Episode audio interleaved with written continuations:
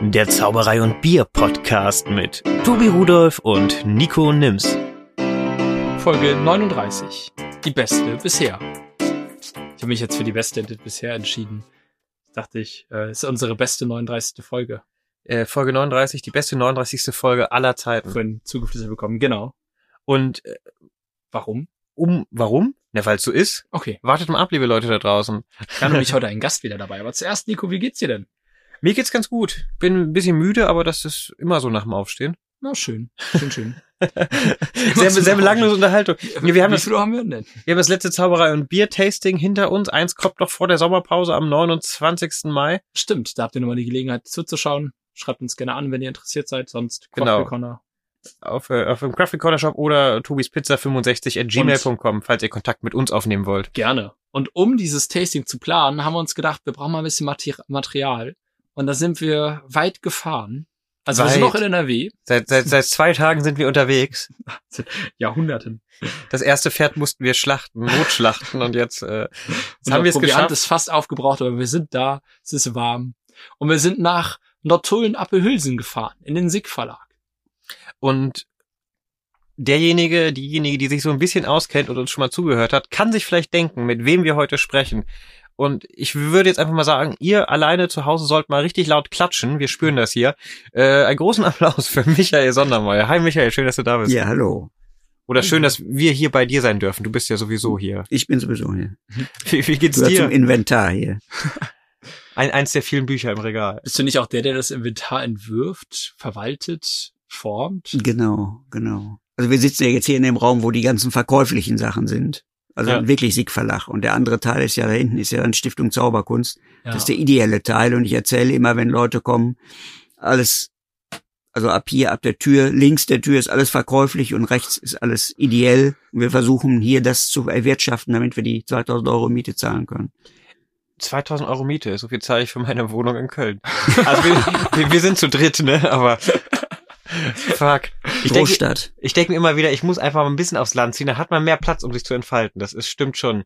Es hat seine Nachteile, man ist schon ab vom Schuss, aber irgendwie finden die Leute doch immer wieder her, oder? Also, Genau. Da, irgendwann ist es egal, wo du bist. ja. Ne? Weil, weil die Leute es wissen und kommen dann auch. wenn es besonders genug ist, ja. Aber hier kommt man ja auch gerne hin. Allein, wenn man durch die Bibliotheken stöbert, ihr habt ja ab und zu eine Show äh, in dem in dem Theaterraum gehabt. Also es gibt viele Gründe, hierher zu kommen.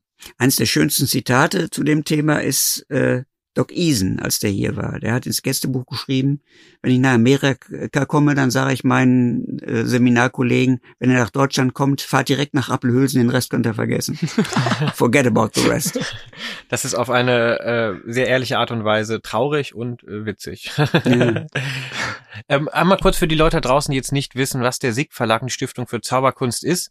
Ihr, also wie du schon sagst, es sind zwei Teile. Das ist einmal habt, sammelt ihr den Fundus von meist verstorbenen Zauberern oder äh, kauft auf und das Ganze wird aufbereitet und dann weiterverkauft. Da sind Bücher, da sind Requisiten, ein Riesenlager. Halt, es gibt auch Bücher, die produziert werden von euch. Der SIG Verlag. So hat das, ja, genau, so hat das angefangen. Ah, okay. Wir haben, äh, als ich Uwe kennenlernte, vor 30 Jahren, mehr als 30 Jahren, äh, haben wir erst einen Trick, Alpha Mental, war so ein Mentaltrick, rausgebracht. Und dann fragte Joro mich, sag mal, hast du Lust, ein Buch über mich zu schreiben? Und so ist das eigentlich überhaupt in Gang gekommen. Und dann äh, habe ich gefragt, ist das okay, wenn Uwe mitschreibt, weil ich den gerade kennengelernt hatte. Und sagt Joro, okay. Und dann haben wir überlegt, wir machen selber und haben dann diesen Sieg Verlag gegründet. Und dann haben wir etliche Bücher rausgegeben und irgendwann kam der Punkt, wo Christoph Joachim Schröder aus Hamburg erkrankte, der vorher äh, Secondhand-Sachen verkauft hat. Und dem haben wir, der hatte dann Krebs und man wusste Ja. nicht, wie wird das und so. Und dann haben wir dem quasi aus Gefälligkeit mehr diesen Secondhand-Kram abgekauft. Das war damals ein VW-Bus voll. Wow. Und jetzt haben wir hier 400 Quadratmeter voll. Aus, aus eigener Tasche zu Beginn? Also das, der SIG Verlag ist ja auch ein eigenes, eigenes Unternehmen, oder? Genau. Wir Ja. haben das so als das GBR, also Gesellschaft bürgerlichen Rechts. Ja. Das heißt, wenn was schief geht, hängen wir da mit unserem Privatkapital auch drin. Und, und wart ihr von Anfang an hier in Appelhülsen? Nee, nee. Wir waren erst bei mir zu Hause, erst in der Garage zu Hause. Wie Und dann- Steve Jobs quasi. Dann Bloß kam- für Zauberei. Genau. Und dann kam der Winter und alles, die ganzen Sachen aus Pappe wurden wellig und so. Und dann haben wir das, habe ich ein Zimmer leer geräumt bei uns im Haus. Und dann wurde das so klein, dann haben wir Räume, also ein Lager angemietet, was sich dann rausstellte auch als feucht. Im Ah. nächsten Winter dann wiederum. Das war da noch bei uns in Coesfeld, wo ich wohne. Ja. Und dann haben wir überlegt, wir müssen irgendwas Größeres finden und haben dann immer gesucht, irgendwas, was auf der Mitte zwischen Werne, wo Uwe wohnt, und ich in, in, in Coesfeld, was auf der Mitte ist, wo jeder so eine halbe Stunde zu fahren hat. Mhm. Und dann waren wir in Lüdinghausen. Da wart ihr, glaube ich. Du warst da mal? Nee. Nee, ich war da nicht. in Lüdinghausen. Und äh, haben dann dieses hier gefunden, weil wir uns vergrößern mussten. Und wie lange seid ihr jetzt schon hier? hier sind wir jetzt neun Jahre, glaube ich. Wow. Das ist auch schon eine heftige Zeit. Von Und neun der Jahren. Übergang, genau, das war nämlich der Übergang, ergab sich dadurch, dass wir die Zirkelbibliothek übernommen haben. Ah, was vom braucht Zirkel die Leihbibliothek. Genau, und dann waren die, die maßgeblichen Herren des Magischen Zirkels dann bei uns und haben gesagt, nee, nee, das ist uns hier zu eng. Dann vermischt er noch was und verkauft aus Versehen Bücher, die eigentlich nur verliehen werden dürfen. Klar. So, und dann haben wir nach was anderem geguckt und haben dies dann gefunden. Und das kam dann dazu. Zusätzlich habt ihr dann, das ist nämlich der andere Teil, die MZVD-Bibliothek, die eigene Sammlung. Ist es eine Eigensammlung oder gehört sie zur Stiftung, äh, die ihr dann? Das ist der nächste Punkt, dass wir äh, irgendwann überlegt haben, da unsere beiden Frauen kein Interesse daran haben, wenn wir, wir mal nicht mehr da sind, den ganzen Scheiß irgendwie wegzuschmeißen, Mhm. den ganzen Zauberkram, haben wir das überlegt, diese Stiftung zu gründen. Das gehört uns quasi jetzt nicht mehr. Das ist eine richtig öffentliche Stiftung, gemeinnützig.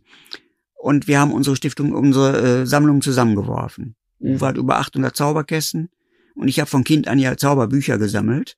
Ja. Wir waren vor 25 Jahren extra mal umgezogen, haben ein größeres Haus gekauft, um die Bücher unterzubringen. Und jetzt stehen zwei große Räume leer, weil wir es jetzt hier Weil haben. die Bücher hier sind. Schön. Jetzt haben wir überlegt, ob wir uns ein kleineres Haus kaufen. Für all die, die noch nicht hier waren, man kann es mal kurz so beschreiben. Man kommt rein in das Gebäude, man sieht Vitrinen, man sieht eine Eingangshalle quasi. Links dann die Second-Hand-Sammlung und rechts, wenn man durchkommt, eine Bibliothek.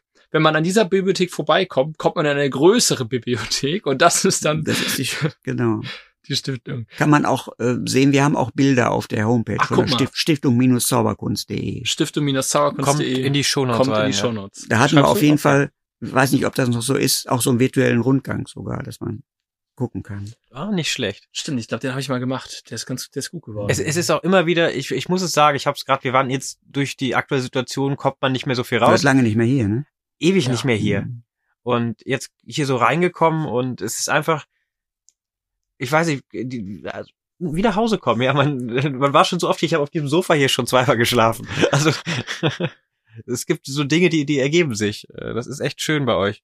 Aber das geht mir ja so, ich bin dreimal die Woche hier Ja. und freue mich trotzdem jeden Morgen, wenn ich komme. Ach, schön. Und es ist ja auch eine Heidenarbeit, oder? Also ihr kriegt dann, ich sehe im Eingang gerade stehen schon wieder mehrere Kisten Hat mit gerade einer was gebracht heute Nachmittag. Hm. ähm, hergebracht. Einfach, einfach so Der zieht gegeben, um in die kleinere Wohnung und musste sich verschlanken und hat dann Ja. einfach den Rest, aussortiert. Ja, Und die großen Sachen dann.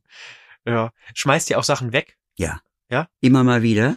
Und in der Regel ist es so, die Sachen liegen jahrelang hier und irgendwann kommen die in den Container und zwei Tage später ruft jemand an und fragt, Habt ihr, habt ihr einen Zaubertisch Ja. oder Ah. habt ihr das und das? Und dann haben wir ihn gerade weggeschmissen. Aber es ist regelmäßig so. Und man geht ja auch so ein bisschen mit der eigenen Bewertung ran, dass man denkt, ach, das ist Schrott oder sowas. Ja. Aber Ähm, das, das habe ich auch schon ganz oft gehabt, wo man früher, das ist ja totaler Mist oder immer wieder. Und jetzt bin ich gerade auf so einem Trip, dass ich viele Sachen, die ich früher mistig finde, heute sehr witzig finde und äh, auf eine ganz andere Art interpretiere. So. man kann aus, im Grunde kannst du aus allem was machen. Wenn du Ja. es gut vorführst und eine schöne Präsentation hast, kannst du fast, also das ist bei meinem Kinderprogramm, denke ich das immer. Das, das wirkt, wenn man das jetzt sieht, wirkt das vielleicht auf den Zauberkollegen so, das ist jetzt pädagogisch komponiert und das so. Und das war einfach das, was ich damals hatte. Die Sachen, die ich damals hatte als 19- oder 18-Jähriger, als ich das Programm zusammen, was ich heute noch spiele, das Mhm. habe ich mit 18 zusammengebaut. und, und nichts mehr verändert? Doch, oder? es hat sich leicht verändert, klar. Aber äh, im Prinzip, da hatte ich, habe ich einen Fingerhut und dann habe ich 1970 auf dem Weltkongress habe ich Topper Martin aus Schweden gesehen mit einer tollen Routine, habe den dann angelabert in meinem jugendlichen Leichtsinn und der hat mir das dann erklärt und so. Und die führe ich heute noch vor. Wow. Und also das sind ganz viele Sachen und das ist aus der Not entstanden aus dem, was ich damals hatte. Und heute, wenn man das sieht, denkt man, das wirkt wie komponiert irgendwie. Mhm. Ne? Das muss alles so sein.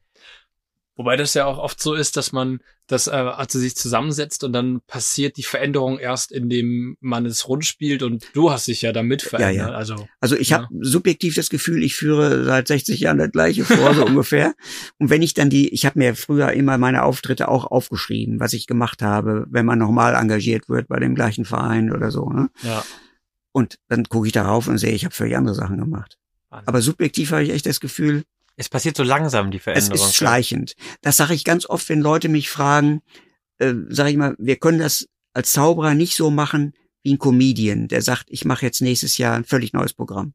Hm. sondern bei uns ist es ja eher so, weil die, die Übungszeiten auch relativ lang sind, dass man sukzessive das Programm verändert. ja. Und ich habe es immer so gemacht in der Zeit, als ich noch oft äh, das abendfüllende Programm gespielt habe, dass ich in der zweiten Hälfte irgendwann, wenn ich das Gefühl habe, du hast die Zuschauer, dann habe ich eben mich getraut, irgendwas anderes Neues einzubauen, einen Trick. Mhm. Aber die, der, der lag dann manchmal schon dreiviertel Jahr da im Zaubertisch und ich habe ihn nicht gemacht, Hm. vor lauter Schiss.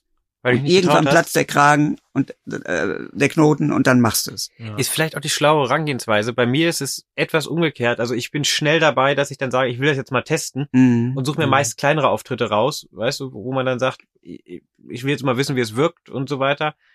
Und äh, dadurch wird die Nummer erst so richtig rund. Aber Mhm. äh, den Ansatz, der ist gar nicht so doof, glaube ich. Ich bin damit voll auf die Nase gefallen schon oft. Ja, ja. Die Ansprüche steigen natürlich auch, weil du deine Sachen hast, die seit etlichen Jahren, oder ich meine Sachen habe, die ich seit etlichen Jahren vorführe und weiß, wie sie ankommen.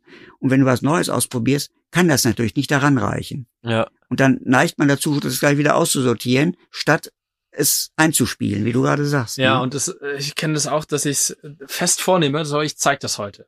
Und dann bist du da im Auftritt, du hast das erste Kunststück begonnen und denkst auch, okay, komm, machst du nicht. Ne, du verlässt dich doch auf noch- deine Sachen, die Ja. du, ja, ja, das ist so. Machst halt doch wieder Geldschein. Und in irgendwas anderes in irgend- heute mal in die Tomate. Tomate, Zitrone, es geht ja alles. Ist ja alles möglich. Interessant. Zauberei ist so vielseitig. Wobei ich ja Jahrzehnte Geldschein in Apfelsine gemacht habe, nach Roy Johnson diese Routine. Ja. und mich nicht entscheiden konnte, die wegzulassen, obwohl ich dann parallel die äh, Geldscheine in Brieftasche, die ich jetzt immer mache, äh, gemacht. Und es passt ja eigentlich nicht zweimal gegen Geldschein in was anderes, Ja. sollte man nicht machen. Und äh, ich habe mir dann so geholfen im, im langen Programm, dass ich nach der Pau- Pause im zweiten, in der zweiten Hälfte gesagt habe, meine Damen und Herren, ich werde immer gefragt, zwei Fragen sind in der Pause mir gestellt worden. Die erste, wo kann man die Apfelsinen kaufen? Und zweitens, können Sie das nochmal machen?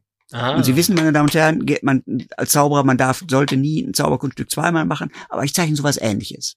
Hat Also- noch mal jemand einen Geldschein. So, und dann Ja. hatte ich eine Motivation, quasi einen ähnlichen Trick dann nochmal zu machen. Ne? Schön. Interessant. Ist immer die, die, man darf den Trick nicht zwar machen, machen wir es halt ein bisschen anders. Genau. Machen wir So. es jetzt doch nochmal, aber anders. Interessant.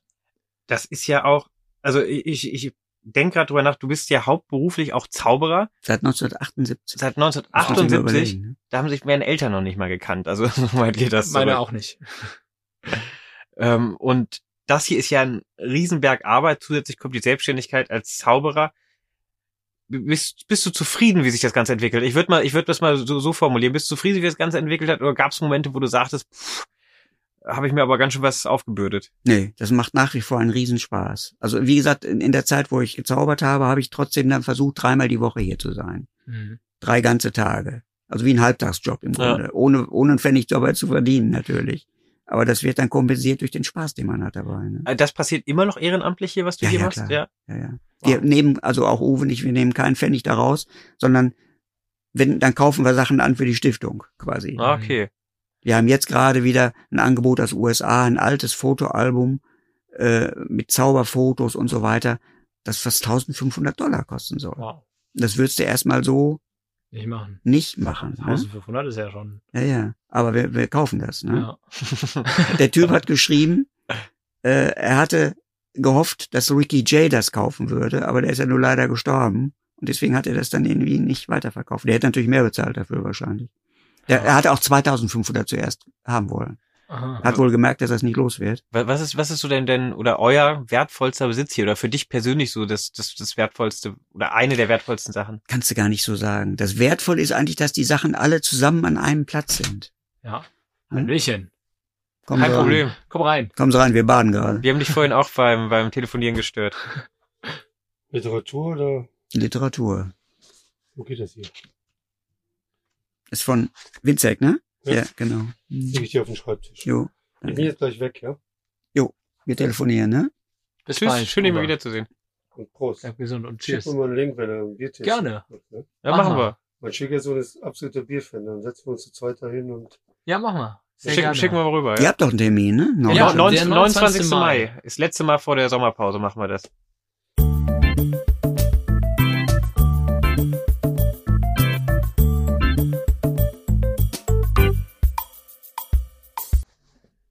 So, wir wurden gerade unterbrochen von Uwe Schenk, mit dem du das Ganze hier zusammen machst. Deshalb, falls ihr jetzt euch über die komische Musik wundert, das war Absicht. Das war ein Stilmittel, um jetzt gekonnt den Bogen zurückzuschlagen zu Michael Sondermeier. Tobi ist am Start, ich bin am Start und wir sitzen im SIG Verlag. Dann könnt ihr froh sein, dass Uwe nicht gesungen hat dazu. Oder haben, haben wir ihn noch abhalten können davon? Macht er, macht er sowas gelegentlich, dass er einfach, äh, einfach loslegt? Nee, nee, nee. Es klang so, als ob du da schon schlechte Erfahrungen mitgemacht hast. Soll ich was singen oder wollt ihr lieber noch bleiben, ne? Nach dem Motto, ne? Ja, so ungefähr. Schön. Ja. Der Rausschmeißer, der Zauberer singt am Ende. Heute stehen geblieben, genau. Äh, wertvollste Besitz hatte ich gefragt. Ähm, kann ich natürlich verstehen. Du meinst, das Ganze, Ganze im Konglomerat Genau. ist natürlich dann. Und wir haben ja Leute, Zau- Zauberkollegen, die aus Deutschland, Österreich, Schweiz hier hinkommen, um zu recherchieren zu bestimmten Themen, weil sie wissen, bei uns stehen die Zeitschriften und die Bücher und Ja. sowas. Sind inzwischen 11.200 Bücher. Also ich sage mal Publikationen, weil da auch Seminarhefte dabei sind und so weiter. Und, und weit über zwei, also fast 23.000 Zeitschriftenhefte. Wahnsinn. Das ist schon ein Eine Batzen. Riesensammlung. Man kann sich das gar nicht so vorstellen. Ne? Es ist es so. ist, es ist Wahnsinn. Hast du einen Überblick, ähm, ob es äh, in Deutschland jemand gibt, der eine größere Sammlung hat? Sicher wertvolle Sammlungen, wertvollere Sammlungen, das sicher. Also vom, vom, vom Einzelwert. Vom, der, ja, ja. Ja, okay. ja, also auch ältere Bücher dann und so. Wir haben zwar ab 1644 geht's bei uns los mit den Büchern. Das sind schon, also wir haben es nicht versichert gekriegt zum Beispiel. Nee? Nee. Das ist natürlich, äh, deshalb stehen die auch äh, abgeschlossen in Kästen, die alten Bücher. Zum oder? Teil ist, da sind hinter Glas dann, ne? Ja. Die alten Sachen. Aber wenn die im Feuer käme, wäre es natürlich schwierig. Aber da spielt natürlich auch jetzt, das ist unser Vorteil, der Sieg Verlag und die Stiftung zusammen. Wenn wir Nachlass kriegen, können wir immer erst, haben wir immer den ersten Zugriff und gucken, ist da was, Aha. was wir schon haben, dann wird's verkauft und wenn wir es nicht haben, kommt's in die, in die Stiftung. Jetzt bei Büchern oder kommen da auch Requisiten rein in die Stiftung? Ah, Wir hatten uns eigentlich vorgenommen, wegen des Platzbedarfs keine Requisiten zu sammeln. Aber inzwischen ist das so ein bisschen aufgeweicht, dieses Prinzip. Äh, Besonders bei, bei schönen oder alten Requisiten. Wir haben also einen Rosenspiegel zum Beispiel, einen alten, also älter als, als der von Toni Lackner, so einen richtig alten äh, Ja. Rosenspiegel. Oder wir sammeln dann bestimmte Tricks, zum Beispiel, es gibt doch diese optische Täuschung, diesen Bananentrick, die dann, wo die manchmal die eine größer wird, Ja, ja, manchmal genau. die andere größer Mhm. scheint und sowas. Und dazu haben wir dann, weil das auch als Werbemittel benutzt worden ist, eine ganze Sammlung. Oder ich kann mich noch entsinnen, als Wolfgang Moser hier war mal und gerade neu, der, der recherchierte zum Thema Verkleinerungsspiele Hm. Ah, okay. und dachte, er wüsste alles und hätte alle schon gesehen. Und dann kam Uwe und hat ihm ein, ein so eine so einen Kasten vorgestellt, da waren dann ungefähr 30 Versionen, die er noch nicht kannte. Ja, also das das, ist ist- immer, immer ganz witzig, weil wir einfach dann auch von bestimmten Sachen sehr viele verschiedene Versionen haben. Ne? Ja. Das finde ich auch interessant, dass man quasi auch so den äh, Zeitgeist sehen kann, wenn die Nachlässe reinkommen. Du hast vorhin, wir haben vorhin schon kurz drüber geredet, dass du dann ganz oft dieselben Dinge findest in den Nachlässen, Dinge, die jeder hat oder Genau. die verhäuft vorkommen. Jeder hat das Buch von Alexander Adrian zum Beispiel. Nein. Diese Standards, ne? Ja. Ich sehe auch, wenn ich da in die Ecke gucke, da sind diese gelben Heftchen. Ich weiß nicht mehr, was drauf ist, aber es sind so viele und es sieht gar nicht mal, muss ich gestehen, so super interessant aus. Das war, glaube ich, auch so eine Seminartour, wo das dann einmal wegging an alle. Und jetzt kommen sie halt alle wieder. Äh, Du meinst die äh, 17 und 4 und Ja. die von den, wer war das nochmal? Ich weiß es nicht ich habe nicht drauf geguckt. Aber da hinten die gelben auf der Rückseite dieses Ja, ja. Regals, das war, glaube ich, so ein Ding, so ein Seminarheft vielleicht oder dergleichen und Ich überlege gerade, wie, wie sieht das in 50, 60 Jahren aus, wenn unserer Generation oder Leute, die auch ein bisschen jünger sind als wir, äh, wenn die, die, die Nachlässe äh, quasi, quasi übrig bleiben. Was ist es dann? Hat man dann ganz viele DVDs oder ganz viele, Oh, ganz viele Sense Fest, Mind. DVDs ganz ist ja schon wieder vorbei, ne? Ja, aber ganz Festplatten. Festplatten mit, mit, mit das wird ja dann gar nicht so weitergegeben. Das wird ja. Wir haben jetzt auch inzwischen alle Überspielungssysteme so ziemlich, also von, wir haben ein Gerät, wo du von äh, VHS-Kassette überspielen kannst auf, auf Festplatte oder DVD und dann aber auch alle Audioformate. So. Und, Wow. und es gab ja zig verschiedene Formate, ne, vor der CD dann auch Mhm. noch, ne? Den kleinen Kassetten und Einmal alles durch. das wäre alles digitalisieren. Ich kenne auch viele in meinem. Zirkel, die haben einmal im Jahr oder mittlerweile, also mittlerweile einmal im Jahr, aber es war früher ein bisschen seltener. Da war es so, ein, so eine Woche, wo sie alle ihre Kassetten dann auf DVD und dann ein paar Jahre später alle DVDs auf eine Festplatte. Und so wurde regelmäßig die Qualität dieser Dinge so runtergerockt. da haben- man sich lieber die VHS wieder einlegen. Irgendwann, als wir die DVD, äh, die CD, äh, die Kassetten so ausverkauft haben, Mhm. die Videos, die wir hier hatten, haben wir gesagt, das lohnt sich nicht mehr, ne? Also die weiter, weil kauft keiner mehr. Nee. Dann haben wir äh, Sonderangebot gemacht, ein Euro Stück. Und hat ein Zauberkollege 80 Stück bestellt und hat dann gemerkt, er hat gar keinen Rekorder mehr zu Hause. Musste sich dann extra noch einen neuen Rekorder Aber die gebraucht kosten, die kosten auch nur 20 Euro. Ich habe nämlich, Christ, ja, ja. ich habe mir einen geholt, weil ich auch ganz viele einmal Filme auf Videokassetten habe, die man so gar nicht mehr bekommt und halt auch Zauber-DVDs, dass ich einfach steht noch bei meinen äh, Eltern. Ich habe da so einen Zauberraum heißt das. Das ist mein mein Lager quasi. Da ist der kleine Röhrenfernseher mit dem VHS-Player noch.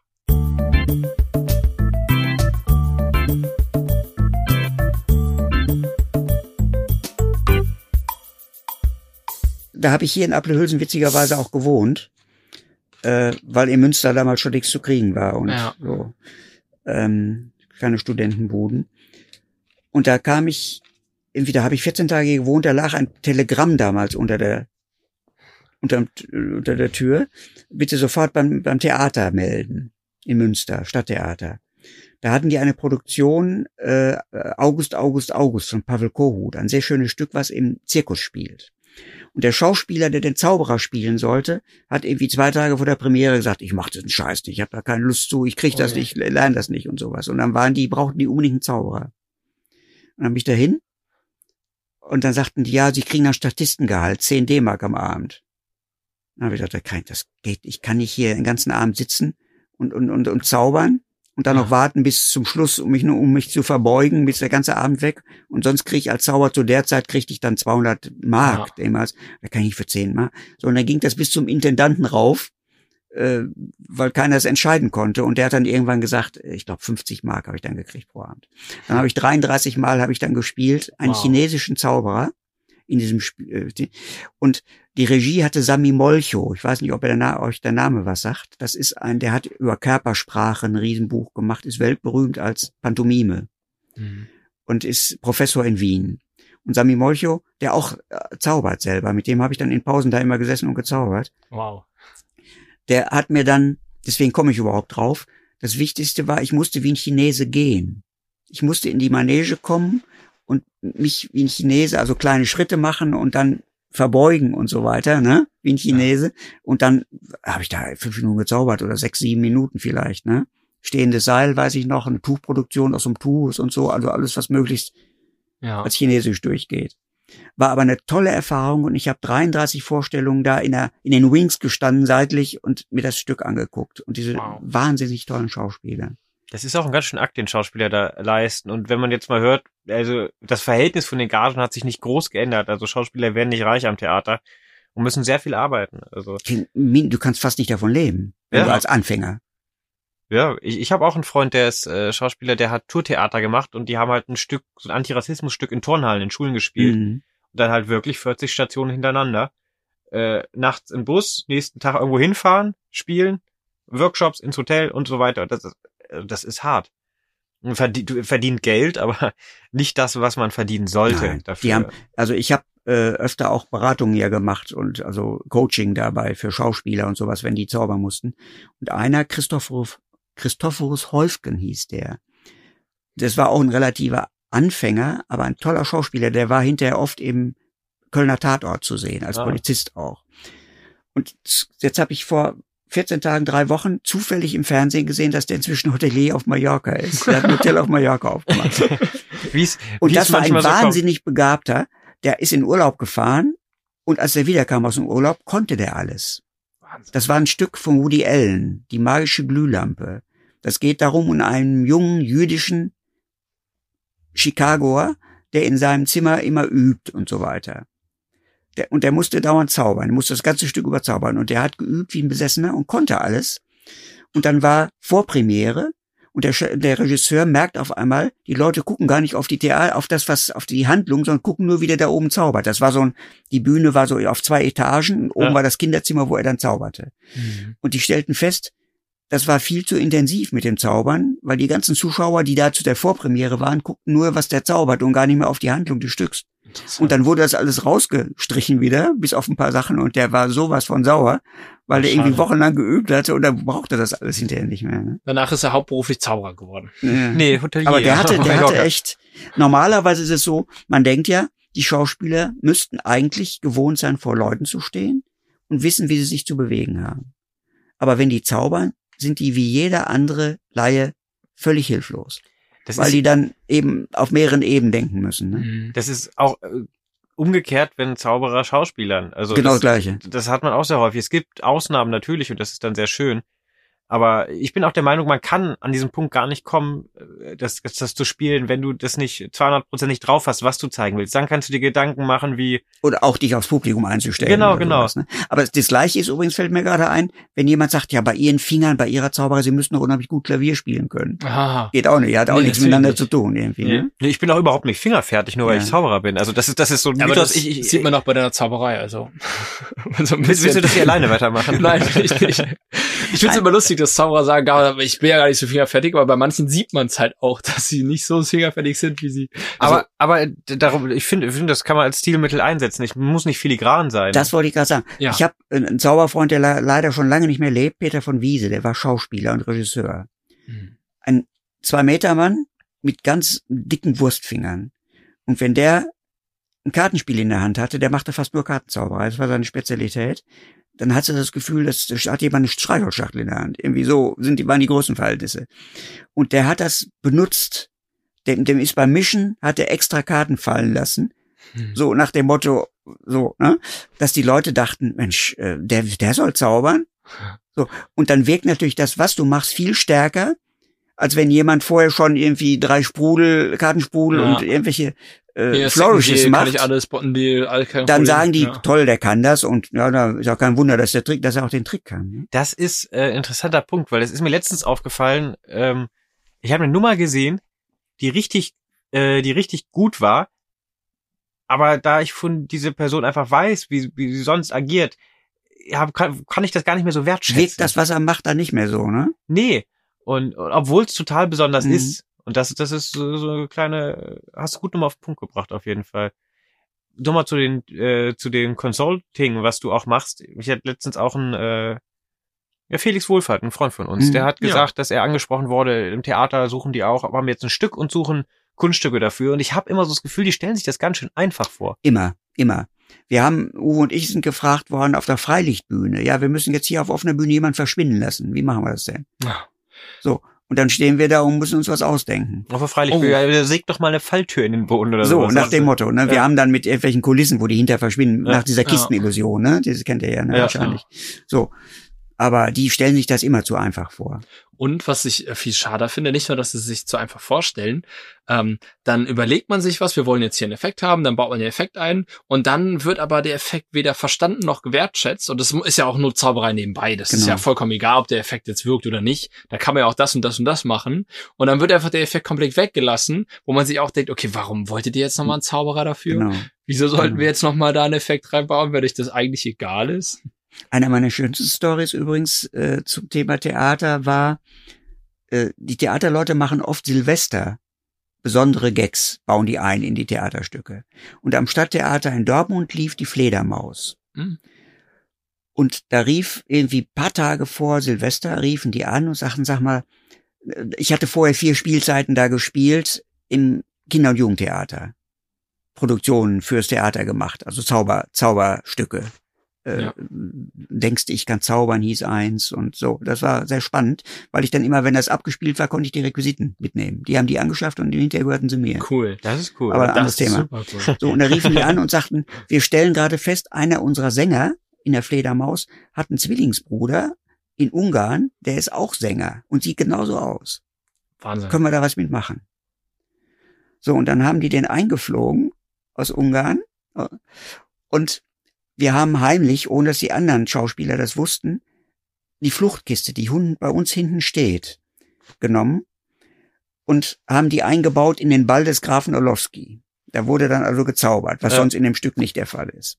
Und haben das dann aber so gemacht, dass der eine, der Zwillingsbruder quasi in die Kiste reingeschlüpft ist. Und die dachten jetzt, die Assistentin, die andere Schauspielerin, würde wieder aus dieser Kiste, die war eingeweiht, erscheinen, wenn er verschwindet. Ja.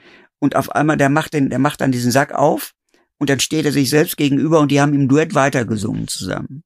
Und die anderen Schauspieler, die anderen Sänger standen da mit offenem Mund und die ganze Szene brach zusammen irgendwie. Wahnsinn. Das ist witzig. Ich musste gerade zuerst natürlich an The Prestige denken. Äh, also mit Die Daumen abschneiden und dann. Nee, das ist ja der Part, den man nicht verraten soll. Ach so. Ach, Entschuldigung, das ist ja. das ist ja, das ist ja genau der essentielle, das ist ja Ja. der Plot-Twist, den man nicht wissen will, wer den Film noch nicht kennt. Das habe ich jetzt das Ende verraten, wo er dann da in diesen ganzen Tanks ist. Vorsichtig, vorsichtig. Das mein Gott, das Buch ist ewig alt, also ich bitte dich. Der Film hat ein anderes Ende als das Buch. Echt? Ja. Und äh, Und wird immer wiederholt, ne? Guck mal. Ist immer mal wieder im Fernsehen auch zu sehen. Ja, und das, das ging jetzt drei Jahre gut mit uns hier mit dem Podcast. Aber Aber, wenn du anfängst, meine Lieblingsfilme zu spoilen, für alle anderen diese Filme zu versauen, dann, dann müssen wir mal ein erstes Wörtchen miteinander reden. Es gibt so ein Spoiler-T-Shirt, da hat jemand einfach die Enden der 40 größten Film- und Theaterstücke, alles mögliche, Dramen und so drauf, immer nur in einem Satz das Ende gespoilert. Du darfst da nicht länger drauf gucken. Du, du wirst auch noch gespoilert von irgendetwas. Ja, ich wurde auch schon so häufig. Ich bin da, ich bin da auch eigentlich ganz entspannt. Bloß, wenn man die Möglichkeit hat, zu sagen, äh, ich verrate dir nicht, schaust dir an, dann bin ich eher auf der Seite, weil es einfach Kannst es ja rauspiepen. diese Erfahrung, äh, ich piep das raus. Ich es wird sowieso, die Folge wird ein bisschen zusammengestückelt, nachdem gerade auch, wir sind jetzt wieder so kalt eingestiegen, nachdem Stimmt, gerade. da war die Batterie raus. Das Ja. habt ihr gar nicht gemerkt, glaube ich. Ne? ähm, was mir vorhin noch einfiel, ich habe mir so gedacht, boah, hier die ganze Arbeit mit dem Sortieren. Ich kriege ja noch nicht mal mein kleines Zauber, äh, meine kleinen Zauberutensilien organisiert. Das alles ist doch, boah, und ehrenamtlich und uff, Stiftung, super Sache, aber boah, Naja, wir haben eine, eine, eine hauptberufliche Mitarbeiterin. Das ist die einzige, die hier in dem Laden Geld verdient, ach guck mal, Die die, ja richtig- viel Arbeit ab. die ein ne? richtiges Gehalt kriegt und die betreut den Shop und gibt die Sachen ein. Und die ist nicht Zauberin. Wahnsinn. Das muss aber dann, wenn wir was ankaufen, die liest sich jede Beschreibung durch, so sie dabei ist. Meistens sind sie nicht dabei, aber wir haben ja hinten unser Archiv. Guckt, ob alles komplett ist und ich bin sicher, dass die inzwischen mehr, also 80, mehr als 80 Prozent aller Zauberer weiß über Zaubern, obwohl Warte. sie selber gar kein Interesse daran hat. De- Demnächst äh, ist sie dann die nächste Beraterin für die Nummern hier oder hat selbst gar eine Nummer. Und für sie ist es natürlich irgendwie klasse, wenn äh, dann irgendwie sie hier ist und dann kommen die Ehrlich Brothers vorbei und sowas und Aber die lässt, ist ja lässt sich dann fotografieren und kann das ihren Freundinnen dann zeigen und so. Die ist ja nicht Mitglied im magischen Zirkel, ne? Nein. Was heißt, die darf ja jetzt alles einfach veröffentlichen? Einfach so Ja, alles hat nichts- raushauen. Nichts mit Zaubern zu tun. Äh, die Ehrlich Brothers sind auch nicht mehr im magischen Zirkel, oder? So viel dazu. Mhm. Äh, ähm, was ich auch gesehen habe heute, wir haben schon mal ein bisschen im Lager rumgestöbert. Jetzt stehen da auch äh, zwei Regale, wo steht äh, nicht Selbstbedienung Online-Shop. Also ich habe das Gefühl, der wächst auch massiv jetzt gerade dadurch, dass ihr nochmal Unterstützung habt, oder? Ja, ja, weil sie da? einfach, genau, also wenn sie die Bestellung fertig hat, gibt sie neue Sachen in den Shop ein, wo wir gar keine Zeit zu gehabt hätten und so. Mhm. Ne? Und dadurch wächst das. Also wir sind, ich glaube, von 6 auf 8.000 Artikel in, in relativ kurzer Zeit dann, die Ja. im Shop stehen. Und, und wenn man sagt von 6 auf 8.000 Artikel, ist es immer noch ein Regal voller Sachen von, Vier Regalen. Wahrscheinlich nein, haben von wir 30 80.000 Regal. 80.000 Ja, ich wollte gerade sagen, es Ja, ist ja. einfach, es ist so verschwindend gering, wenn man das auf die ganze Masse sieht, was ihr hier habt. Boah, manche Dinge sind aber auch, glaube ich, schwer zu versenden. Es gibt ja den Teil der Kleinkrams-Dinge und dann gibt's ja noch die Teile der größerkramigen Dinge. Wir haben ja gerade da eine, eine äh, Stuhlschwebe stehen, da haben wir auch geschrieben für Selbstabholer. Ja. Oh, die Das können wir uns mal anschauen. Das- Stuhlschwebe, oh Das, ja. das ist die von Puchinger, die ist richtig gut. Die schauen wir uns Oh, gleich mal die an. schauen wir uns gleich mal an. Ja, da habe ich schon Gedanken. Aber das Puchinger. Mit Kaffee, mit Kaffeemaschine. Das ist doch der Plot aus dem äh, ist Magic Monday. mit Ja. Monday. Die Puchinger mit Die, Kaffeemaschine. die Zickzack, die gute von Puringer mit Kaffeemaschine. Die. Ah, Eine super Show, Magic Monday äh, in Leipzig, äh, Leipzig sage ich schon, in Frankfurt. Frankfurt, Frankfurt der Magic Monday. Heißt ja alles Magic Monday. Der heutzutage. Leipzig, apropos, äh, die FISM Europe wird stattfinden. Ob du das mitbekommst. Apropos Leipzig. Ja, weil ich mit dem Alfonso telefoniert habe. Ach so. Retuerto, der bereitet sich jetzt auf die FISM Europe vor. Europe, Europe. Äh, und wie ich hier gerade eben den Best FISM Ever gesehen habe. Äh, du warst gar nicht auf einer der letzten FISM, oder? Nee, nicht lange. Ich war früher auf jedem, Ja. außer in Japan. Bin Japan ich immer hingefahren, aber irgendwann setzt auch so eine gewisse Kongressmüdigkeit Ja. ein irgendwie. Weil Ja. das ist doch immer relativ das Gleiche. Das Schönste ist eigentlich immer die Leute zu treffen. Genau, es ist, es ist, das ist wie auf dem Jugendworkshop, sage ich auch immer. Ja, oder es geht mehr um die für, Leute, aber ne? Man trifft sich mit seinen Freunden wieder. Genau, genau. So, Leute, die man sonst auch nicht trifft. Das ist übrigens auch ein Grund, hierher zu kommen, euch zu treffen, dich zu treffen. Das ist, man freut sich einfach, weil man auch mit diesem, äh, mit dieser Hilfsbereitschaft und diesem Mhm. wirklich massiven Fachwissen Mhm. äh, konfrontiert wird, die, äh, ich glaube, Mhm. Ohne euch wären viele Zaubernummern nicht entstanden, würde ich jetzt einfach behaupten. Ja, also das ist zweischneidig.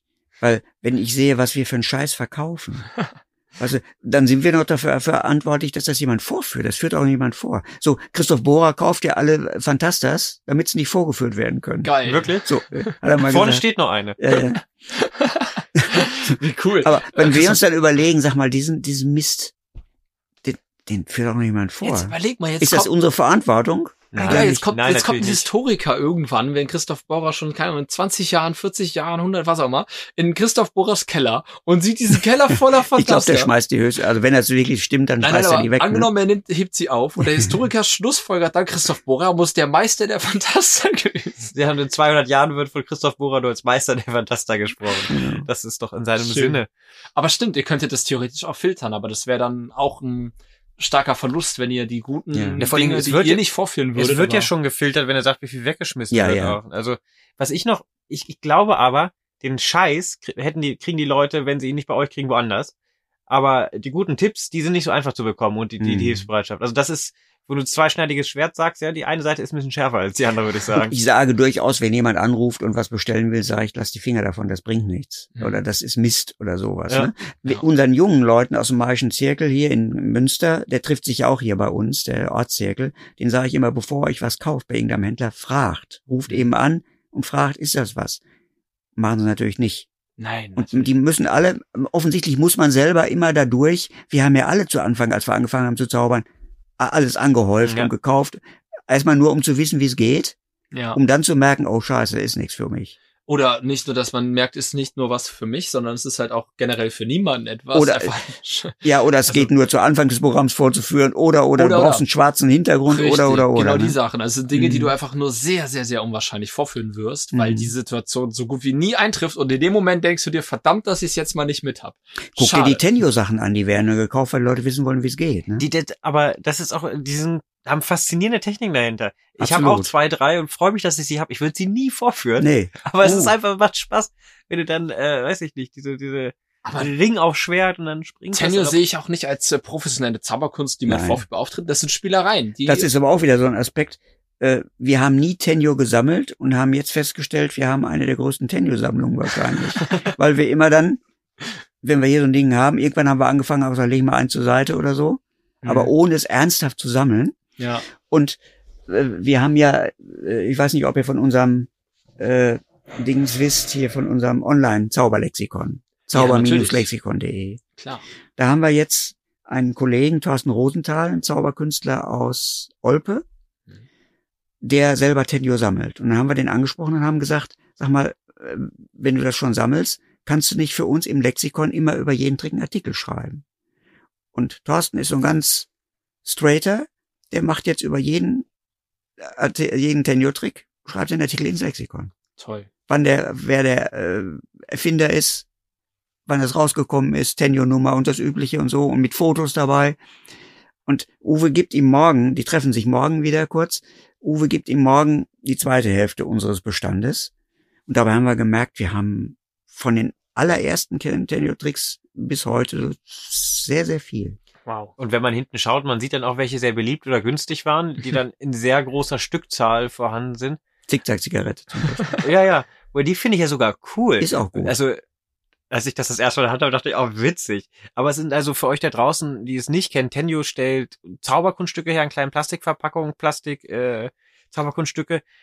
Die sehen, also, Die sind Ausführung ist mäßig, aber da stecken sehr clevere Prinzipien, da, Prinzipien dahinter. Das sind so Tricks, die hat man mal in der Mickey Mouse vielleicht bekommen, so in die Richtung. In- noch ein bisschen. Aber besser. So ist der schon beste- qualitativ besser. So der beste hochwertiger, Trick, ne? den der Mickey Mouse hatte, bloß noch besser. Nein, ich meine so Aber das auch- Trickprinzip ist manchmal sehr. Ja, au ausgefeilt auf jeden Mhm, Fall, ja. mhm. Äh, nur um das nochmal zu, ich erinnere mich auch an Zirkelsitzungen noch im Ortszirkel in Wolfsburg, wo ich herkomme, wo es dann so war, wenn die neuen Tenio-Tricks draußen waren, dass die, dass dann irgendwer die dabei hat und alle geguckt haben, oh, was gibt's denn Neues, Cooles? Das ist, Das eine ist so, fast- so spielerisch dann. ja, ne? ja, das ist. Spielzeug. Da sind, da sind 80-jährige Menschen äh, fasziniert von kleinem Plastikspielzeug und das ist witzig. Also, ich fand sehr amüsant. Ähm, Und so haben wir jetzt zum Teil für unsere Sachen, wir sagen dann Kuratoren quasi in der, in der Mhm. Stiftung. Äh, zum Beispiel einen, der sich um die Plakate kümmert. Wir haben ja die Plakatsammlung von Klaus Hermann damals gekauft. Äh, apropos Plakate noch, bevor du weiter erzählst über die äh, Hermann-Plakate. Ich habe neulich noch mal eure Plakatsammlung im Internet genutzt. Ich habe ein Quiz erstellt für ein Ortszirkel, so ein interaktives für unsere Mhm. Ortszirkelsitzung. Und da habe ich sehr viele eurer Aus dem- Plakatbilder Plakatbilder aus dem, aus dem aus Zauberlexikon. dem Lexikon. Ja, Mhm. da habe ich sehr viele, also nach dem Motto, wer ist denn das eigentlich? Den Mhm. Namen so wegretuschiert und dann gesagt, Mhm. hier, kennt ihr den, wer ist denn das? Wo, wann hat er denn eine Show gemacht? Das war äh, sehr hilfreich. So, sorry, also, wir waren, Und das ist natürlich im Gegensatz zu, äh, wenn man ein Buch macht. Beim Buch hast du irgendwann eine Deadline, da muss alles fertig sein. Und bei dem Lexikon ist das Tolle, ich lese den Genie und finde dann einen Trick, den ja, das, das muss, schreibst du jetzt sofort ins Lexikon, als Ja. Quelle. es wächst und wächst. So, und es wächst und wächst und wächst und mal, ist, ist ganz toll. Und wir haben dann einen, der sitzt in Chemnitz, Michael Zinsmeier, alter Zauberfreund, Zinsi, der ist unser Ostbeauftragter. Der macht dann die Sachen, die wir gar nicht zu DDR-Zeit mitgekriegt haben, was da drüben gelaufen ist Ah, und interviewt da die Kollegen und macht daraus Artikel fürs Lexikon. cool. Und Sehr so, interessant. ganz, ganz toll. Ähm, wo erreicht man das Lexikon nochmal für unsere Hörer da draußen? Zauber-lexikon.de. Kommt Sehr in die gut, kommt auch in die Shownotes. Wir wollten es nochmal gesagt haben. Ja. Das ist dann, es gibt Da, immer so ein paar man kommt Leute, erstmal nur auf die Startseite und muss dann quasi einen Zugang beantragen. Und Uwe schickt dann den Zugang. Weil Ja. wir so ein bisschen Kontrolle haben wollen, wer, wer da reinguckt. Ja. Aber das ist für jeden, der interessiert ist, es lohnt sich auf jeden Fall. Da ist dann zum Beispiel zu irgendeinem Thema, zu einem Trickthema, hast du dann alle Quellen. Mhm. Also auf jeden Fall sehr viele davon und kannst dann nachgucken, was hat der, wie führt der äh, Ring in Ja. Dingsbums vor. Irgendwo ist drin auch halt. interessant, ja. weil an sich ist die Zauberkunst ja per Definition an der Kunst, die Geheimnisse verwendet. Und da jetzt dann das in ein Lexikon zu packen, ist natürlich super, aber ist schon ein bisschen schwierig mit der Veröffentlichung, dass das dann zugänglich Deswegen für alle haben wir das im Gegensatz zu den anderen, halten wir das lieber so ein bisschen unterm Deckel. Ne? Ja. Ich, ich, Äh, es also- heißt übrigens, weil es ja auf Wiki-Basis ist, heißt es, und wir der Sieg-Verlag sind, heißt es Wikipedia in dem Falle. oh Gott, das höre ich zum ersten Mal, aber das ist, damit kriegst du mich. Was wollte ich jetzt gerade sagen? Jetzt habe ich den Faden verloren. Äh, Äh, Veröffentlichung von Dingen allgemein zugänglich machen, so eine Bibliothek. Ich kann ja noch einfach weiterreden, bis du wieder drauf kommst und nochmal die Themen zurück. Ach so, nee, ich mir kam gerade mir kam gerade ein Gedanke. Also es gab, es gibt ja von Zeit zu Zeit unterschiedliche Phasen in der Zauberkunst, auch wie so Vereine damit mit den Geheimnissen umgehen. Mhm. Seit Anfang des 19. Jahrhunderts, äh, 20. Jahrhunderts haben wir Vereine, Anfang 1900, äh, die mehr und mehr die Zauberkunst halt auch formen und in eine bestimmte Richtung drängen. Und ich habe so das Gefühl, dass zwei, drei Generationen vor mir, vielleicht, ich würde mal behaupten, in deiner Jugend, äh, das Trickgeheimnis noch höher geschätzt wurde. Ich habe aber auch das Gefühl, und korrigiere mich, wenn das nicht stimmt, dass die Zauberei dadurch, dass es heute etwas zugänglicher ist, doch vielfältiger geworden ist und äh, nochmal viel Neues entstanden ist, was lange Zeit vorher nicht passiert ist. Wenn ich so an die viele Ortszirkelmitglieder denke, die etwas älter sind, mit denen ich aufgewachsen bin, die haben einen sehr, für mich, also altbacken, sehr komischen Stil zu zaubern gehabt. Ja. Da mussten auch die Anwärter immer rausgehen, bevor ein Trick erklärt wurde oder so. Sie Ja, haben ja. das wirklich ganz, ganz ernst genommen. Und die eigenen Frauen zum Teil. Das, ich weiß von Leuten, die sich im Schlafzimmer eingeschlossen haben zum Üben, damit die Frauen nicht sehen, wie die Tricks funktionieren. So ein Quatsch, ne? Aber was ist besser? Das, also, das war jetzt extrem, aber ist es besser, das sehr für sich zu behalten oder gewisses auch nach außen zu tragen? Also ich finde, die Zauberei hat nicht verloren dadurch, dass du jetzt im Prinzip im Internet ja jeden Trick rauskriegen kannst. Wenn du etwas geschickt suchst, findest du alles, finde ich, glaube ich, ne? Ja. Und ich glaube, dass da eher die Achtung vor dem, vor der Präsentation steigt, dass die Leute merken, es kommt eigentlich darauf an, wie du es vorführst. Mhm. Und das Trickgeheimnis gar nicht so einen großen Stellenwert hat. Dass wenn du quasi dann den Trick selber nachmachst und auf die, auf die Schnauze fällst, erst merkst, boah, das ist ja echt viel anstrengender Mhm. und viel hochwertiger oder Ja, ich, ich hatte, ich hatte es, also ich stimme dir vollkommen zu. Und ich hatte es einmal, dass ich einen Auftritt auf so einem Dorffest hatte. Da habe ich einen Trick gezeigt, den ich mir sogar zum Teil dachte, ich selbst ausgedacht habe. Ähm, und dann habe ich, habe ich das so einem Jungen gezeigt und habe ich irgendwann ein paar Wochen später wieder gesehen auf einem anderen Stadtfest in der Nähe. Und er meinte, ah, ich habe jetzt rausgefunden, wie das geht. Und ich war so komplett mit die Kinnlade runtergefallen und ich dachte, ach du Scheiße, das ist einer meiner Lieblingstricks. Und der hat das jetzt mal einen Abend gegoogelt und weiß das jetzt. Aber im Prinzip ist es gar nicht so schlimm, weil er wirkte begeistert, er wirkte interessiert daran, er hat das versucht nachzubauen. Ich habe ihm nur gezeigt, wie es richtig geht. Einfach, dass er nochmal sieht, wie es richtig geht. Hm. Also die Gefahr finde ich eher dabei. Also wir haben ja auch hier ein paar Jugendliche, die regelmäßig kommen. Mhm. Jetzt natürlich auch weniger, aber im Moment, ne? Aber Ja. im Prinzip. Und die denken zum Teil, wenn die kommen, die Zauberei besteht nur aus dem, was du auf YouTube sehen kannst. Mhm. Und die wissen gar nicht, dass es da noch andere Sachen gibt oder dass es da auch noch eine Ebene darunter gibt, die irgendwie noch, Hä, wer war Tamaris? Habe ich noch nie gehört. ja so nach dem Motto, ne? Ja. Weil der ja nicht auf YouTube zu sehen ist vielleicht oder nicht zu denen gehört, der die ja Tricks erklären oder Ja. so, ne? Und die andere Gefahr ist die, dass natürlich jeder, der will, kann da irgendwas zeigen. Und das sind ja Leute, die selber nicht wissen. Also die machen das nur, weil sie gar nicht wissen, was sie alles nicht wissen. Ja. Mhm. Sonst würden sie sich in, in den Boden schämen wahrscheinlich, ne? in Grund Da- und Boden schämen. Witzig, habe ich noch nie in dem Kontext so gehört. Das habe ich sehr selten nur gehört, weil äh, man merkt, dass sie es nicht wissen, aber dieses, also wenn sie es wüs wüssten, was sie nicht wissen, würden sie es nicht machen, ist die perfekte Beschreibung dafür. Wenn sie wüssten, was sie nicht wissen. Das kann auch, das ist ein guter, guter Untertitel für ein Buch. Also nicht Haupttitel, also Untertitel. Wenn sie wüssten, was sie nicht wissen. Vielleicht, vielleicht bringst du noch mal ein Zauberbuch raus. Ich würde dir den Untertitel schenken. Nee, du hast es ja gerade selbst gesagt. Ne? Ja. Hier ist dein Untertitel. Macht ihr, Ah. habt ihr dann, äh, gibt's dann die Jugendlichen, die das dann äh, auch, also ich kann mir vorstellen, dass Jugendliche dann herkommen und überfordert davon sind und dann trotzdem beim YouTube bleiben und das gar nicht in Anspruch nehmen. Ja, ja. Ja. Bei YouTube gibt's auch tolle Sachen. Ich meine, wie viele, viele Fulas-Auftritte man da findet und sowas, was ja wirklich eine Sendung ist, die Zauberei sehr gut tut. Und ich habe jetzt letztens wieder, äh, haben wir auch schon in unsere YouTube-Playlist gepackt, die, ähm, die Penn und Teller in Ägypten oder in China. Mhm. Diese älteren, ne? Ja. Die ganz alten. Also alte TV-Specials oder äh, Magie-Specials, wo die Geschichte der Zauberei erklärt wird. Man muss halt nur das Interesse haben, sich hinsetzen. Aber es gibt einige Filme Und die Zeit haben. und die Zeit natürlich. Mhm. Ja. Fullest ist so das Pendant zu den David Copperfield Specials, habe ich das Gefühl, von der Bekanntheit. Ja. Wenn du mit Leuten redest, dann sagen die, ah, Zauberer, ja, ich habe doch dieses Fulas gesehen. Und das ist so auf demselben wie nennt man Zauberer, ah, da gab's doch diesen Copperfield. So. Mhm. Also ich muss sagen, wir haben ja hier zum Verkauf, ich schätze mal 500, 600 DVDs stehen. Ich habe mir noch nicht eine davon angeguckt. Nein, Also ich bin eher so ein Typ, der das aus dem Buch, das ist natürlich jetzt so gewachsen im Laufe der Jahrzehnte, dass ich besser aus Büchern lernen kann, weil ich dann sehr viel mehr eigenes reinbringe und gleich eine Interpretation reinbringe. Und du siehst es ja manchmal bei Jugendlichen, dass die irgendwie einen Trick vorführen, genau wie sie es gesehen haben. Dann machen sie Ja. es bei dem einen Trick wie Michael Amar und auf einmal verändert sich die Körperhaltung, weil sie das auf einem anderen Video gesehen haben. ja. Manchmal sagen, machen sie sogar dieselben Sprachfehler. Ja, so, ne? Präsentation.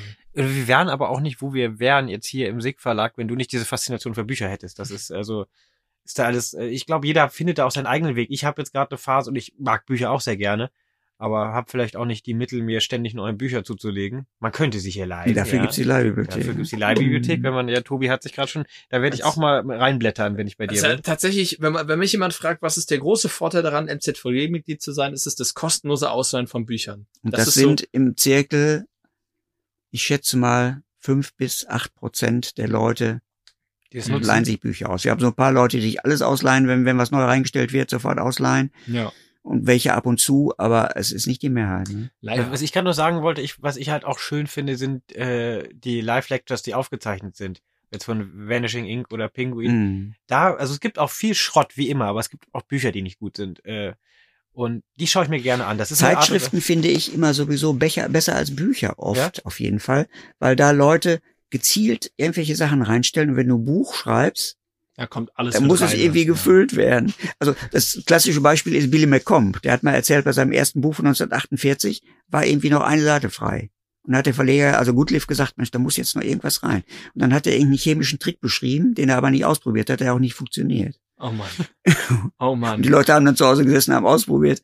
Wahrscheinlich haben- genau haben den haben sie gewundert. dann ausprobiert. Alle Das hat er dann in diesem zweiten Buch 25 Years Wiser, 25 Jahre später, hat er das dann, glaube ich, aufgelöst. Wie lustig. Oder wir erzählt, das weiß ich gar nicht.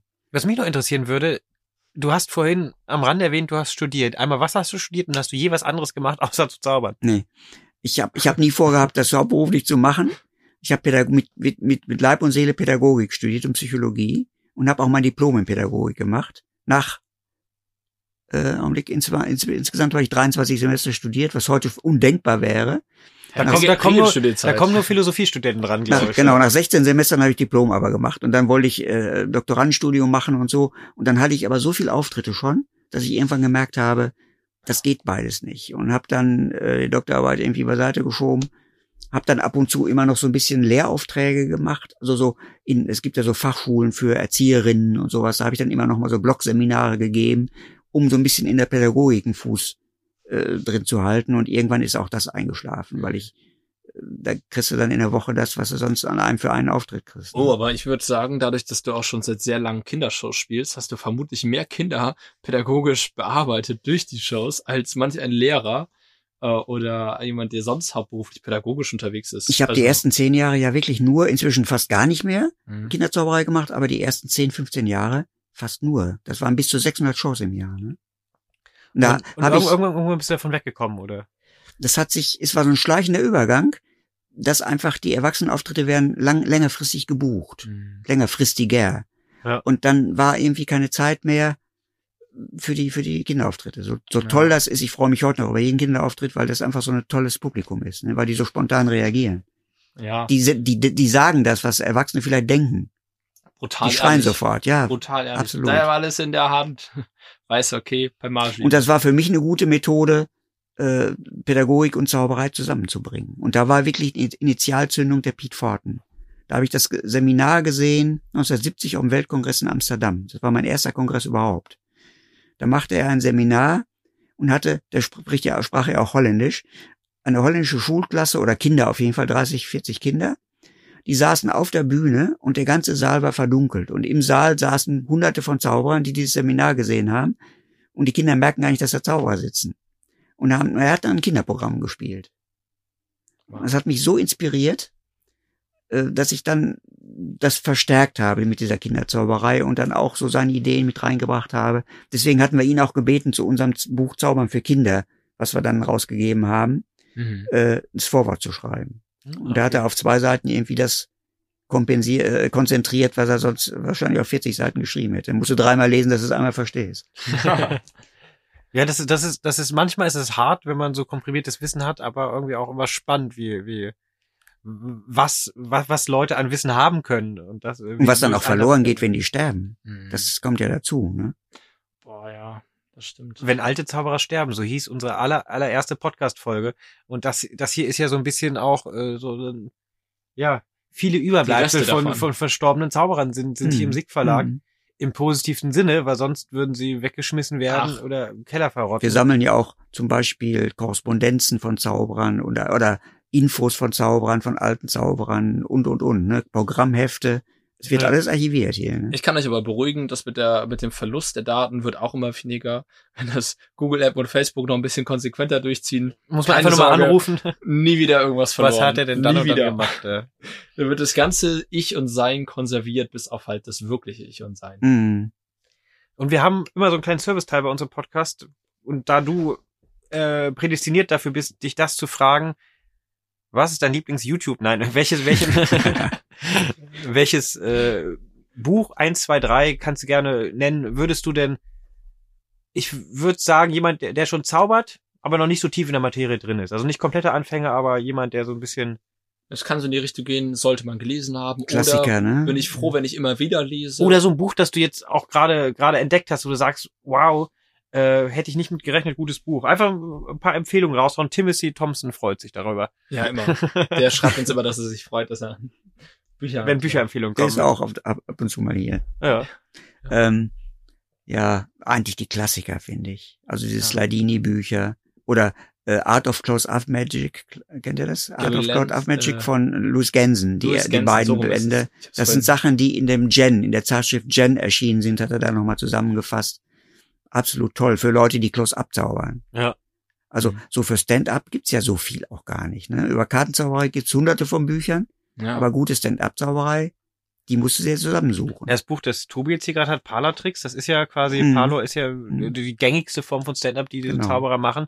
Das wurde sehr gelobt. Äh, oder sehr gut sehr gut bewertet zumindest. Es, es, es sieht auch erstmal wertig aus. Hast du Mhm. schon reingeschaut? Nee, Nee, wie du ist- siehst, ist doch Tobi ist der Erste, der es leiht und es ist Genau. noch verschweißt. Ich habe noch gar nicht. Aber es ist sehr gelobt worden auch. Aber es gibt ja Bücher, da kann derjenige, der es geschrieben hat, kann das vorführen, aber kein anderer. Ja. Ne? Das Ja. ist so persönlich. Ne? Das, äh, Auch viele, viele Manorismen, viele Arten und Weisen, wie man sich bewegt. Äh, kannst du nicht übernehmen. Jeder hat so eine ganz eigene Art Mhm. Und ähm, darf man auch immer nicht vergessen. Wenn man das eins zu eins so macht, sieht es bei dem einen super aus und bei dem anderen sieht es dann Ich sag, ich sag mal, als Beispiel kennt ihr Homing Card, den Trick Homing Card Ja. von Fred Kaps. In Millionen Varianten. Die Leute haben immer, die glauben immer, wenn sie das auch vorführen, wirkt das so wie bei, wie bei Fred Kaps. Und das stimmt eben nicht. Nee, Ja, einfach die, diese, sondern diese Aura, Das lässt ist ja nicht, nicht zu, reproduzieren. das ist ja. nicht zu imitieren dann, ne? Diese Ja. Art. Oder, oder bei Potassi auch. Da ist Ja. das einfach, da, das sind solche Persönlichkeiten. Und da glaubt, soll man nicht glauben, wenn man den gleichen Trick vorführt, dass es genauso wirkt. Das tut's eben nicht, ne? Das ist tatsächlich auch eins der wenigen Grundstücke von Fred Kaps, die sehr gut auf YouTube zu sehen sind. Das ist wirklich gut gefilmt. Da gibt's auch zwei, drei Varianten, die aber Mhm. beide gut anzusehen sind, dafür, dass von Fred Kaps gar nicht so viel Mhm. videomäßig. Und wenn der vor Laien gezaubert hat, sage ich immer, Hm. hat er die Schnurstäbe vorgeführt.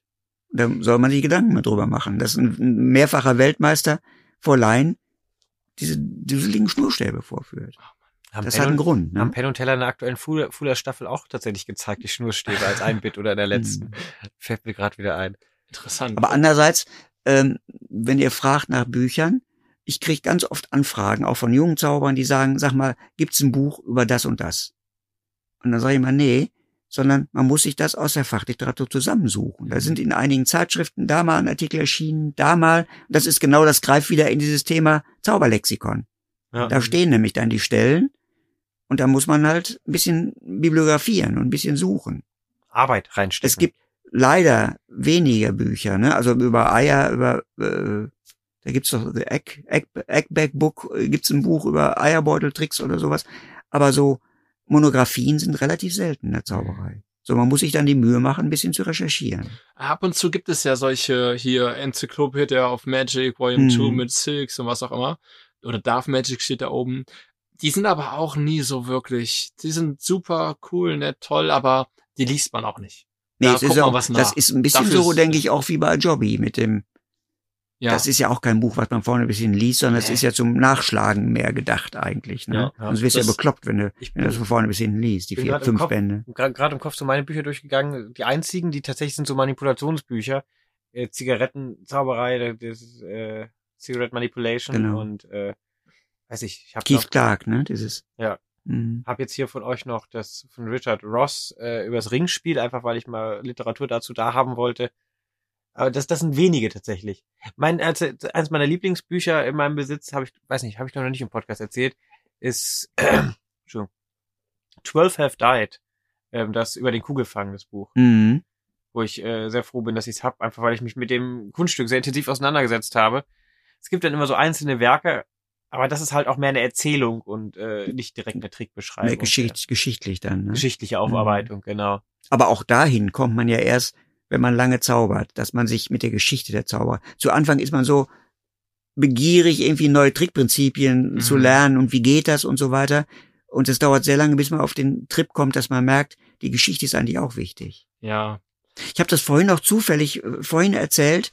Uwe war mal äh, anwesend bei einem Brainstorming der Stuttgarter Zauberer um Topaz und diese, Ja. diese Gruppe.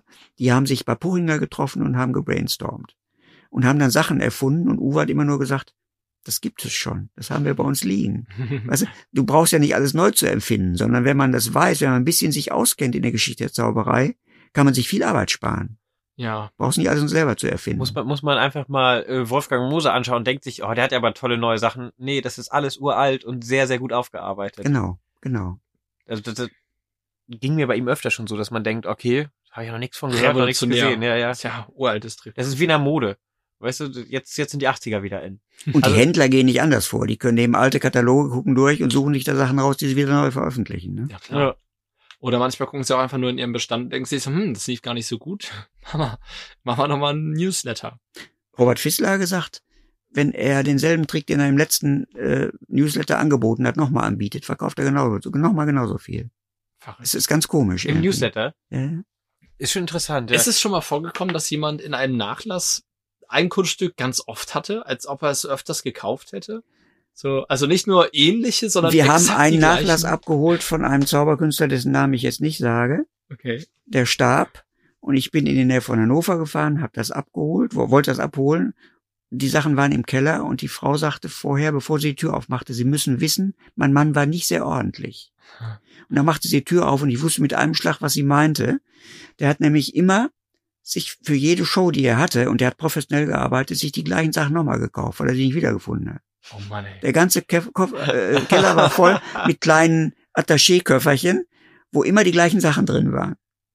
Oh Mann. Aber wenn das gute Requisiten sind, ist ja gut für einen Fundus, ne? Also es waren, naja, es waren, also der hat vor Promis gezaubert und für Riesengagen gezaubert. Also war interessant, aber muss wohl so chaotisch gewesen sein, dass der alles 30, 35, 40 Mal hatte. Dass sich das lohnt. Überlegt. Ja, der brauchte nicht viel. Der hat viel Ja. improvisiert und so, also mit Daumenspitze und Kleinigkeiten gearbeitet. Crazy. Aber immerhin, es war immer das Gleiche. Und er hat überall, wo er war, irgendwie Aschenbecher und Besteck geklaut. Die waren in den jedem Koffern. Koffer Ein Schön. vergesslicher Kleptomane. Das ist Genau. natürlich sehr gefährlich. Das ist wirklich sehr gefährlich. Äh, Vielleicht hast du, äh, wir kommen langsam zum Ende, aber das finde ich gerade spannend. Hast du vielleicht noch, äh, ihr, ihr erlebt bestimmt ein paar Geschichten. Hast du noch eine Geschichte, die du uns teilen kannst, was ihr hier mal aus dem Fundus gezogen habt oder was hier mal ankam? Was dir so spontan einfällt, ist natürlich jetzt sehr Pistole auf die Brust, ich weiß. Ja.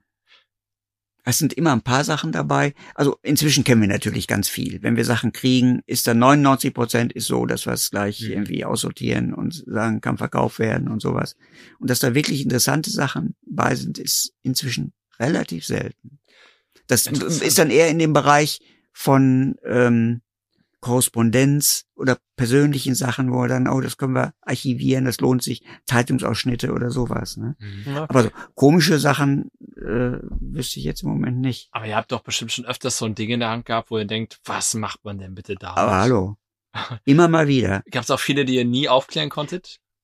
Oder konntet ihr Oder für viele nach auch rausfinden? langer Zeit. Wir haben ein Ding gehabt aus Messing. Ein Messing äh, sieht aus ein bisschen wie so eine, kennt ihr diese alten Kanonen mit den großen Rädern, diese Kanonen. Mhm. So sah das aus, aber ohne Räder. Nur so ein Ding. Und da war vorne zum Aufschrauben und da waren kleine Kugeln drin. Ja, und dann haben wir überlegt, was kannst du damit machen? Und irgendwann haben wir gemerkt, dass wenn du, da waren so an beiden Seiten so kleine Bolzen, an einem konnte man drehen, die konntest du aufschrauben und dann kam vorne eine Skala raus, die dir anzeigte, wie viele Kugeln da noch drin sind. Oh wow. Und dann, was ist das denn für ein Scheiß? Das hat irgendein Ingenieur, der auch zaubert, wahrscheinlich erfunden. Aber äh, was ist nach dem Motto, so ich drehe mich um und du nimmst jetzt Kügelchen da raus und tust ein paar wieder rein und ich rate, wie viele Kügelchen da drin sind. Was für ein Scheißtrick, ne? Aber bis wir das raus hatten, so, und Jahre später nehme ich einen alten Katalog von Davenport, schlag den auf und sie auf, sehe auf der Seite der Close-Up-Trick des Jahres. Aus den 50er Jahren irgendwie ist das rausgekommen. Aber es gibt Sachen, die einfach nicht vorführbar sind. Nee. Andersrum, es gibt auch viele Sachen, da ist das Geheimnis, die, die, die Trickmechanik oder Methodik viel, viel interessanter als der Trick selber. Ja, da ja. möchte man sofort, nachdem man es vorgeführt hat, eigentlich sagen, guck mal hier, es geht so und so. Das machen Ja, die nie da. Man schämt sich auch ein bisschen für die Vorführung. Und deswegen kommt dieses, guck mal, wenn man hier drauf drückt, dann sieht man übrigens. Bei vielen Tricks von Lubov Fiedler ist das so. Ja. Da ist die Methode so genial, weil der eben ganz anders drangegangen ist. Nicht mit Zaubermethodik, sondern als, als Physiker oder so hat er dann diese Sachen sich ausgedacht, die absolut genial sind. Aber als Trick ist es dann halt Ja. Sehr Durchschnitt. belanglos. Durchschnitt. Ja, ja. Du weißt halt, welche Zahl beim Würfel oben liegt. Aber die Methode ist super. Ich möchte an dieser Stelle die Hoffnung zum Ausdruck bringen, dass es euch da draußen äh, gefallen hat, wirklich die beste Podcast-Folge, die wir bisher gemacht haben, zumindest die beste Folge 39, anzuhören. Und ich möchte auch die Hoffnung ausdrücken, dass wir es vielleicht nochmal schaffen, mit dir zu quatschen, weil es macht unheimlich viel Spaß. Ähm, jetzt aber erstmal diese Folge posten. Ja. Tobi, willst du noch, willst du noch was loswerden? Nee. Dann Michael, vielen, vielen Dank, dass du bei uns warst oder dass wir bei dir sein durften. Ihr da draußen, bleibt gesund, macht keinen Blödsinn, viel Spaß beim Zaubern und beim Zuschauen, wenn andere zaubern. Tschüss.